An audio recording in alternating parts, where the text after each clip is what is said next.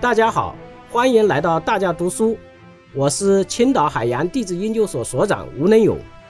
今天我要读的内容选自章节“推动构建海洋命运共同体”。这是习近平总书记二零一九年四月二十三日在集体会见出席中国人民解放军海军成立七十周年多国海军活动外方代表团团长时的讲话要点。海洋对于人类社会生存和发展具有重要意义。海洋孕育了生命，连通了世界，促进了发展。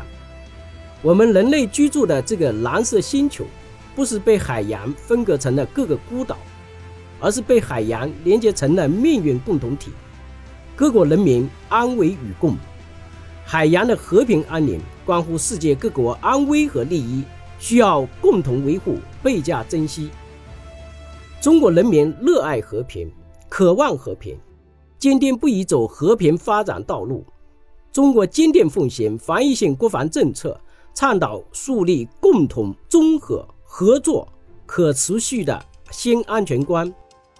中国军队始终高举合作共勉旗帜，致力于营造平等互信、公平正义、共建共享的安全格局。海军作为国家海上力量主体，对维护海洋和平安宁和良好秩序负有重要责任。大家应该相互尊重、平等相待，增进互信，加强海上对话交流，深化海军务实合作，走互利共赢的海上安全之路，携手应对各类海上共同威胁和挑战，合力维护海洋和平安宁。当前。以海洋为载体和纽带的市场、技术、信息、文化等合作日益紧密。中国提出共建二十一世纪海上丝绸之路倡议，就是希望促进海上互联互通和各领域务实合作，推动蓝色经济发展，推动海洋文化交融，共同增进海洋福祉。中国军队愿同各国军队一道，为促进海洋发展繁荣做出积极贡献。我们要像对待生命一样关爱海洋。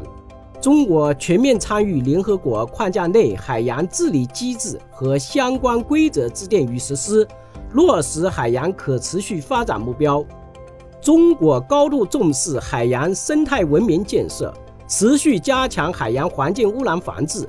保护海洋生物多样性，实现海洋资源有序开发利用，为子孙后代留下一片碧海蓝天。中国海军将一如既往同各国海军加强交流合作，积极履行国际责任义务，保障国际航道安全，努力提供更多海上公共安全产品。海纳百川，有容乃大。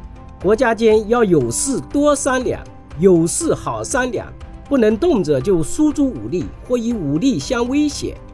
各国应坚持平等协商，完善危机沟通机制，加强区域安全合作，推动涉海分歧妥善解决。这次多国海军活动将召开以“构建海洋命运共同体”为主题的高层研讨会，希望大家集思广益。增进共识，努力为推动构建海洋命运共同体贡献智慧。